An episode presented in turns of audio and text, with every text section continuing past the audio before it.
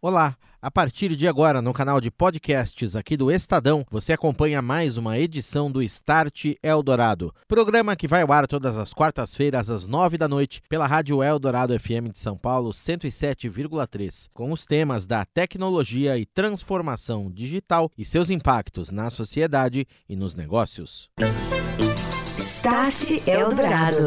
Oferecimento Orchestrating a Brighter World. NEC. E nós hoje vamos continuar a falar sobre segurança pública, transformação digital, os ganhos e os desafios na área das políticas públicas de segurança e proteção ao cidadão.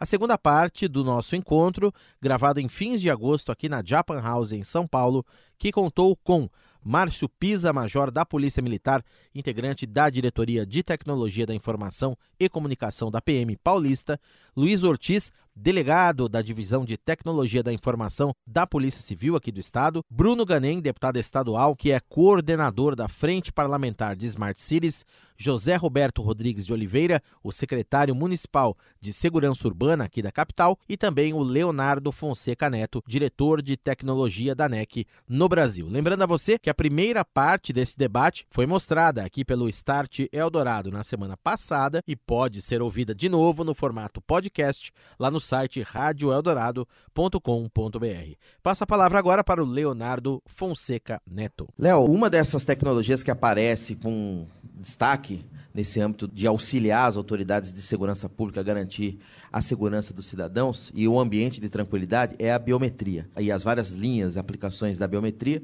entre elas o reconhecimento facial, você tem a biometria já de íris, tem até outros tipos já, tem de ouvido, até de batimento cardíaco, já se fala hoje de biometria. Cada um de nós tem um batimento cardíaco de um jeito próprio, particular. Como é que está a evolução dessa tecnologia, essa eficiência desses sistemas para identificação hoje, num banco de dados, por exemplo, da Polícia Civil ou numa operação de patrulhamento da Polícia Militar? Isso já é rápido e eficiente a ponto de ser um auxiliar efetivo nessas operações? Sim, a imagem é fundamental. Você tendo a imagem, você consegue fazer o reconhecimento facial, você consegue fazer o vídeo analítico, entender o que está acontecendo naquela imagem, fazer uma correlação, e isso só vai ajudar a segurança. Então, por exemplo, no reconhecimento facial de imagens, você pode procurar foragidos, desaparecidos, e junto com a mesma imagem, com a mesma câmera que está instalada, você consegue fazer o vídeo analítico. Então, você começa a fazer correlação das informações e criando dados. No caso do vídeo analítico, você já consegue ver imagens, você já consegue analisar se está tendo uma conglomeração de pessoas, briga, se uma pessoa está com revólver. Então, são ações que você coloca na imagem, através da câmera, vai para um, um local ser processado e tem a resposta. Essa resposta pode ser praticamente imediata, em alguns segundos. E isso só vai agregar a segurança. Quanto mais rápido você tiver uma resposta de uma ação que está acontecendo, a segurança vai conseguir intervir, eh, bloquear, parar, né? Então, assim, é, eu acho que é fundamental o que foi falado, que você tendo a tecnologia, você tendo o conceito e tendo a tecnologia funcionando em sincronia, você consegue fazer ações rápidas, como o projeto de Smart Cities, o drones, você tendo as imagens, fazendo a correlação, fazendo a regra da análise dos dados, você consegue ajudar. Então, por exemplo, é, em locais de saída de estádio, saídas de metrô, você tendo aquela câmera com a imagem e você desenhando a solução que você quer, a sua análise, você consegue ter uma resposta mais rápida possível. E isso não não só está acontecendo, como está acontecendo em vários lugares do mundo. Várias cidades já estão integradas. Muitas cidades dos Estados Unidos já fazem hoje sistema de reconhecimento facial, já fazem análise de vídeo analítico. A gente brinca sempre que, de repente, vai determinar o futuro, né? O que, que vai acontecer, aquela imagem. Mas o importante é que já está acontecendo e a imagem cada vez evoluindo, você consegue ter mais informação que você vai ajudar a evitar a qualquer problema na segurança. Dá para dizer que a eficiência desses sistemas hoje já se aproxima de 100%? Mesmo que a pessoa, sistema que eu digo de biometria, de reconhecimento facial, mesmo que a pessoa tenha alguma mudança, ou esteja sem óculos, ou tire a barba, ou fique careca, ou enfim, tem alguma mudança, como é que dentro do sistema, uma imagem cadastrada de uma pessoa, o sistema trabalha com isso? Ele projeta essas informações? Como que isso faz? O, o sistema já faz isso automaticamente, Daniel. O, se uma pessoa vai envelhecendo, por exemplo, uma pessoa criança, adolescente, adulto, o sistema já reconhece que é aquela mesma pessoa. Ele já tem esse sistema de envelhecimento no algoritmo, tá? E se a pessoa está com barba, tirou a barba, pintou o cabelo, é, trans, é, é, transparente, porque ele usa os pontos da face para confirmar a, se é aquela pessoa. A pessoa, inclusive, pode estar tá de lado, pode estar tá de perfil ou num outro ângulo ali, que o sistema consegue também fazer essa projeção. Sim, já rosto. consegue fazer e consegue ainda fazer em 3D. Major, falar um pouquinho de resultados, também perspectivas aí para a Polícia Militar, né? É, pegando o gancho até do que o Léo falou aqui, de tempo, né? A ação rápida, efetiva. Hoje você consegue no Copom, por exemplo, que é a interface com o cidadão, como o senhor já citou também, com o uso dessa tecnologia, ser mais rápido. Caiu quanto esse tempo desde que a da chegada, médio, evidentemente, da chegada de uma viatura a um cenário de crime ou alguma ocorrência? Ó, para se ter uma ideia, no estado de São Paulo inteiro são 60.500 ocorrências, ou melhor, atendimentos telefônicos feitos a 11 centros de operações no estado. Desses 60 mil, 14 mil, 15 mil, vira, gera ocorrência, ou seja, despacho de viatura, né? praticamente 25%. Para se ter uma ideia, o maior volume está aqui na região metropolitana, né? dos 60 mil por dia, 30 mil na região metropolitana, 39 municípios. Conversando ontem exatamente com o chefe de operações, a gente tem um objetivo lá de atendimento de poucos segundos. E o objetivo máximo assim, é, em até 10 segundos, estar atendendo uma ocorrência. Então a ideia é fazer a tecnologia, digamos, adiantar a presença da viatura já muito próxima a, ali, antes que o crime. A tecnologia viabiliza o atendimento imediato. O sistema que se cadastra a ocorrência é, viabiliza o despacho da viatura mais próxima para o local. Esses processos de identificação via biometria, a Polícia Militar também tem trabalhado nisso, tem perspectiva de trabalhar nisso? Major? Então, vamos falar um pouquinho de, de vídeo monitoração. Né? O projeto de vídeo monitoração na Polícia de São Paulo começou em 2007. Eram 100 câmeras. Até aí não tem biometria. Depois, em 2008, mais 300. No total, hoje, a gente tem por volta de 500 câmeras na cidade de São Paulo, como referência aqui. O Estado também percebeu, nesse meio tempo, né, de, quase 10 anos, que não teria é, condição de manter um parque desse ou de viabilizar maiores investimentos, como já bem dito pelo secretário José Roberto. É, começa a ser um gigante e, e, e, a gente precisa da imagem, não manter a câmera funcionando e gastar tempo e esforço com isso. E os municípios, de forma geral, no Estado, começaram a perceber a necessidade deles em auxiliar é, o governo do estado, o estado como um todo, nas atividades de polícia. Hoje, por exemplo, como que se recebe é, imagens é, dos municípios, dos 645? É, o Detecta, como já citado pelo Dr. Ortiz, ele é um integrador, tanto de bancos de dados, quanto de movimentos de radares, de placa, de veículos, quanto de vídeo.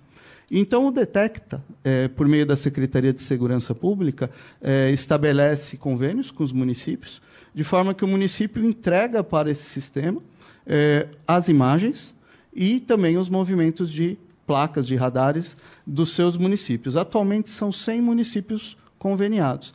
O município de São Paulo é um né, deles. E, inclusive, o município de São Paulo, como o secretário José Roberto disse, já tem mil câmeras no Detecta e vão ter 3 mil, né? à disposição para integração. E todas essas imagens são utilizadas para quê?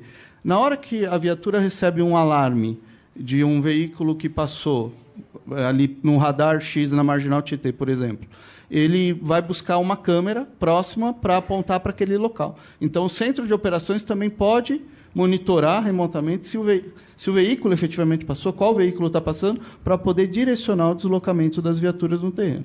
E bem como essas imagens, se houver gravação, é, a Polícia Civil pode usar na sua atividade investigativa. O reconhecimento facial ele é um desafio.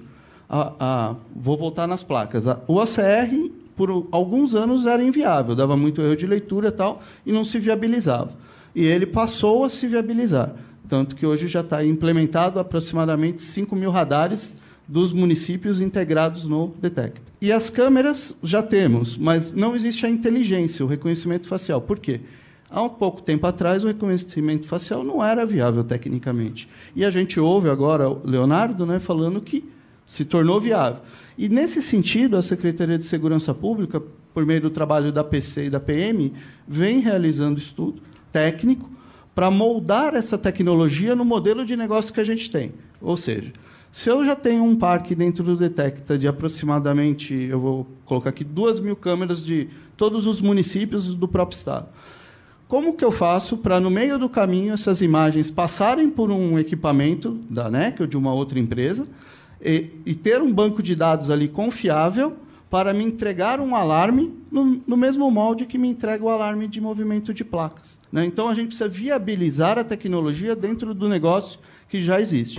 Você ouve Start Eldorado. Oferecimento: Tecnologia NEC para sociedades seguras e protegidas. É disso que o Brasil precisa. É isso que a NEC faz. NEC. Há 50 anos construindo uma história com paixão, inovação e parceria pelo Brasil. Orchestrating a brighter world. NEC. Estamos de volta aqui no Start Eldorado, hoje falando sobre segurança pública e transformação digital, os ganhos e também os desafios. Passo a palavra agora ao Dr. Luiz Fernando Zambrana Ortiz, ele que é delegado da Divisão de Tecnologia da Informação da Polícia Civil de São Paulo. Doutor Ortiz, falando um pouco também das experiências que a Polícia Civil vem fazendo no sentido de identificação, já temos algumas experiências piloto, inclusive em municípios do litoral.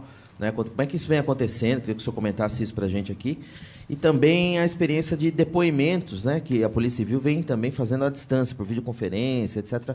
Tem todo um sistema e uma, uma tecnologia por trás disso. Queria que o senhor comentasse esses dois pontos aqui para a gente, como é que vem sendo a, a experiência, mas o que isso resultados. Uh, bom, então, até com relação ao que Uh, foi mencionado, nós temos divers, dif, eh, abordagens diferentes com relação ao reconhecimento facial, polícia militar e a polícia civil. A polícia militar ela precisa de uma precisão e um retorno muito rápido daquela informação, daquela identificação, para conseguir que aquela viatura vá e aborde uma pessoa com uma precisão muito grande. No caso da Polícia Civil, nós é, podemos. A tecnologia de reconhecimento facial ela nos ajuda a, tendo um vídeo de um crime ocorrido, onde não há identificação daquela pessoa, conseguir rodar na base e mesmo que, a, que o resultado não seja tão preciso, que tenha um rol de, de, de, possíveis candidatos àquele rosto, ele vai passar por um crivo da investigação. Então isso daí tem duas características tecnológicas aí. Primeiro, a gente não precisa do retorno tão imediato como o que acontece com a Polícia Militar para o deslocamento e abordagem daquele indivíduo. Então, uh, nesse sentido, a infraestrutura é uma infraestrutura que precisa ser menos robusta. Uh, e também a acurácia do resultado. É lógico que a gente deseja um resultado, mas muitas vezes a câmera não tem a qualidade ideal para ter esse tipo de, de precisão. Então, por exemplo, é um lugar, não é um lugar controlado de iluminação, ângulo e tal. Mas se a câmera conseguir, se o sistema de reconhecimento facial consegue dar uma, um score, uma per, um percentual ali de, de possíveis suspeitos, isso ajuda muito a Polícia Civil. Então são abordagens diferentes da mesma tecnologia. É, reduzir a lista. Tem 10 suspeitos, chegar a 3 ou 4. Exatamente. Então, dado um crime em São Paulo, nós temos 40 milhões de possíveis suspeitos. Né? Então, assim, a, a câmera ela vai nos dar uma, uma precisão para chegar assim, olha, dá uma olhada nessas pessoas aqui, que eles têm uh, semelhanças com relação a isso. Nesse sentido, nós temos um, uma, uma, um, um contrato recém-fechado agora, de reconhecimento facial, uh, pelo IRGD, né, que é o Instituto de Identificação né, aqui da Polícia Civil de São Paulo. E uh, nesse sistema, além da biometria, né, que nós temos uma base biométrica de, de impressões digitais muito grande, né, já são 30 milhões de, de impressões digitais. Uh, então, que lógico, isso também tem sido utilizado com muita precisão e com resultados excelentes. Mas também agora a ideia para esse próximo semestre é a questão dos vídeos, né? da análise de, e reconhecimento facial em vídeos, nessa abordagem que nós estamos falando. Uh, então chegamos a fazer pilotos durante a Copa América agora, em estádios de futebol, com bons resultados, em, em algumas uh, estações do metrô, enfim. Uh, para o nosso negócio, a tecnologia tem mostrado bons resultados, sim. Uh, com relação até à questão de vídeos, né? Essa é uma da, vídeo uh, oitivas, né? Essa é uma tendência aqui também será o nosso próximo passo. Eu tinha falado da questão da gente agilizar os procedimentos. A Delegacia Geral tem, tem sido muito uh, sensível às novas tecnologias e à utilização de novas tecnologias. E esse é um, um, dos, um dos caminhos que vão ser trilhados agora. Uh, das oitivas serem realizadas em vídeo, é muito mais rápido, consegue liberar a viatura da Polícia Militar, que foi apresentar, por exemplo, um flagrante de forma mais ágil uh, dá uma qualidade até na, na, na, na, na, e uma precisão nas oitivas. Enfim, ele tem vários benefícios. Uh, e é uma das coisas que nós estamos trabalhando agora para esse próximo, pro, pro próximo semestre, começo do ano que vem. Já temos experiências, inclusive acontecendo, né? Como eu citei. No, Sim, no litoral. É, e, e tem um projeto uh, da, do departamento do DENTERUM, né? Que é o departamento lá de, de São José dos Campos, de vídeo, de, de, de, de uh, flagrantes com videoconferência. Uh, então, a, a, a diferença é que agora a ideia é que esses vídeos sejam encaminhados ao judiciário, assim como a gente hoje manda o inquérito que eu mencionei. Sim. Então, da mesma forma onde o inquérito hoje, ao apertar de um botão, ele já está com o juiz, Uh, esses vídeos também vão ser submetidos. Então tem toda uma estrutura, uma infraestrutura de armazenamento de vídeos, de processamento desses vídeos, a, a tecnologia de transcrição automática está sendo utilizada. Então o vídeo ele entra, mas ele tem uma versão transcrita, porque o dado, o conteúdo das oitivas ele é importante, não só o vídeo, senão a gente perde o conteúdo das oitivas. Então, sem contar que facilita também para alguns usuários a, a não necessidade de ver o vídeo enfim, isso submetido também em tempo real ao judiciário. Então, essa velocidade que a gente está tentando colocar agora nas investigações, nos inquéritos policiais. Secretário, vamos falar de duas iniciativas aqui também já em andamento. Queria que primeiro o senhor comentasse a questão dos drones, a utilização desses veículos aqui na cidade de São Paulo para é, auxiliar em todo esse processo que a gente está comentando aqui na segurança pública. Né? Drones, inclusive, com capacidade, o senhor comentava de até no caso da represa de Guarapiranga, lá você tem o drone que lança uma boia, lá no caso de uma pessoa em perigo, etc. É, é, é a segurança também, o poder público de olho nisso. E depois queria que o senhor falasse um pouco do, do SP Mais Segura, que é o aplicativo, né, a plataforma que está sendo é, trabalhada também pela Secretaria Municipal de Segurança Urbana para fazer uma interface justamente com o cidadão, para que o cidadão possa também fazer parte, né, enviando a sua informação, seu dado, etc.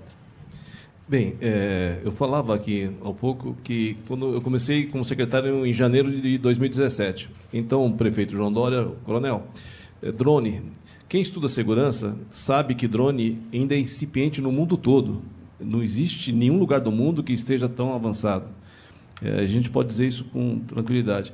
Então, eu vi aquilo com uma certa reticência. Na segunda reunião, e o drone? Eu falei, não, já estão vendo na terceira não tive dúvida. Eu faço drone ou estou roubado, né? Então não tive, foi muito.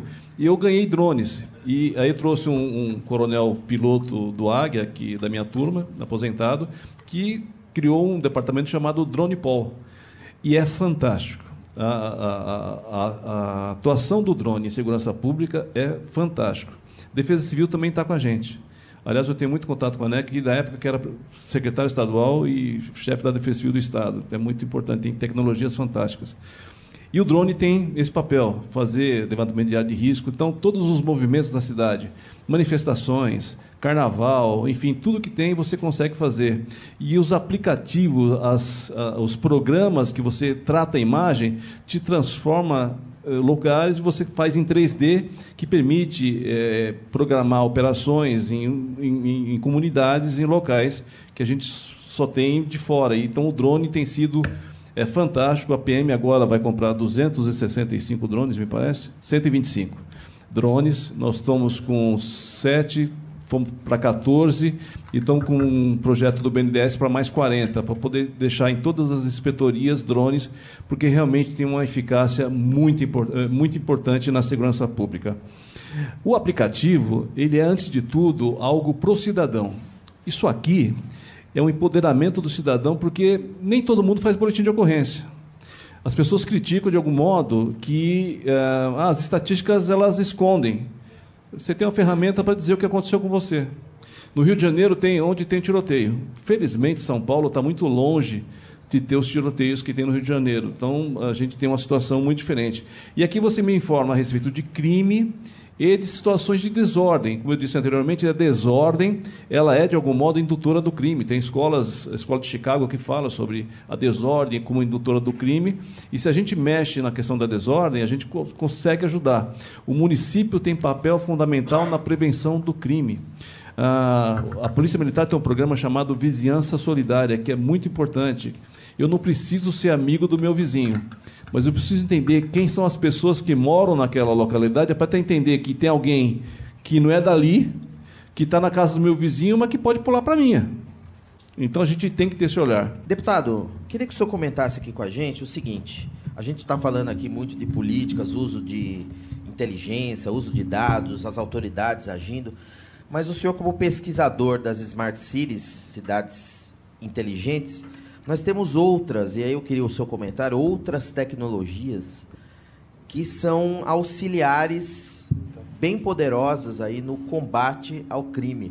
Por exemplo, hoje em dia já se fala muito de redes elétricas inteligentes. Se fala muito aí de, por exemplo, carros autônomos, trânsito mais rápido e, portanto, a pessoa menos tempo parada ali fica menos sujeita a um crime. Essas tecnologias também fazem parte da atuação e da, da divulgação que vocês vão fazer nessa frente parlamentar, como trazê-las e incentivá-las para cá também? Exatamente. O foco ele não é a segurança pública. A segurança pública é sim é, fundamental, é a primeira coisa que, que vem é, na mente de todos, né, quando a gente fala nas cidades inteligentes, mas tem tecnologia em todas as áreas, né? E, e essas tecnologias eu vejo realmente como um, uma oportunidade enorme para a gente mudar de patamar. Né? Que quando você vai é, programar, você vai fazer um planejamento de cidades inteligentes, você não parte da solução de caixinha. Né? Não é um supermercado que você vai falar, ah, eu quero é, biometria, eu quero isso, eu quero aquilo. Não. Você parte da sua necessidade.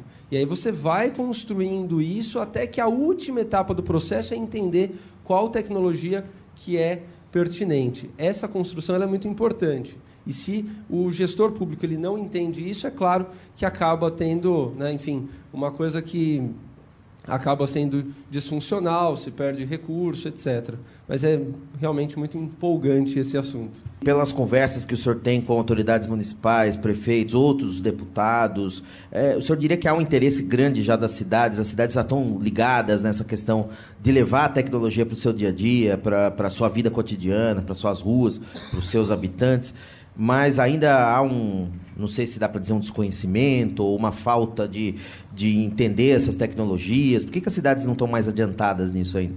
É, a resistência da população hoje é muito baixa, né, comparado lá com 2007 e 2008, é, porque a própria população vai vivenciando isso. Fala, poxa, não existia a tal da câmera. Aí, de repente, veio a câmera, melhorou minha vida. Né?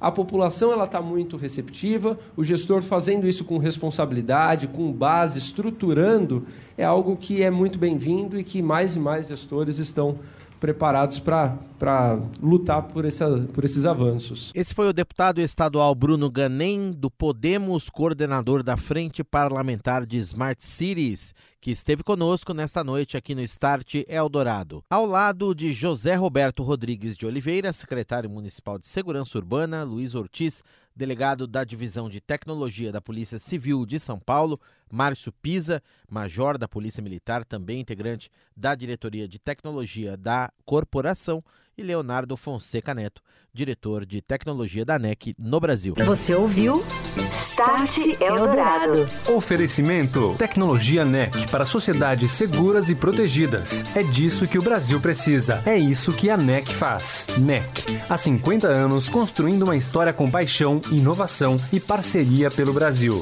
Orchestrating a brighter world. NEC.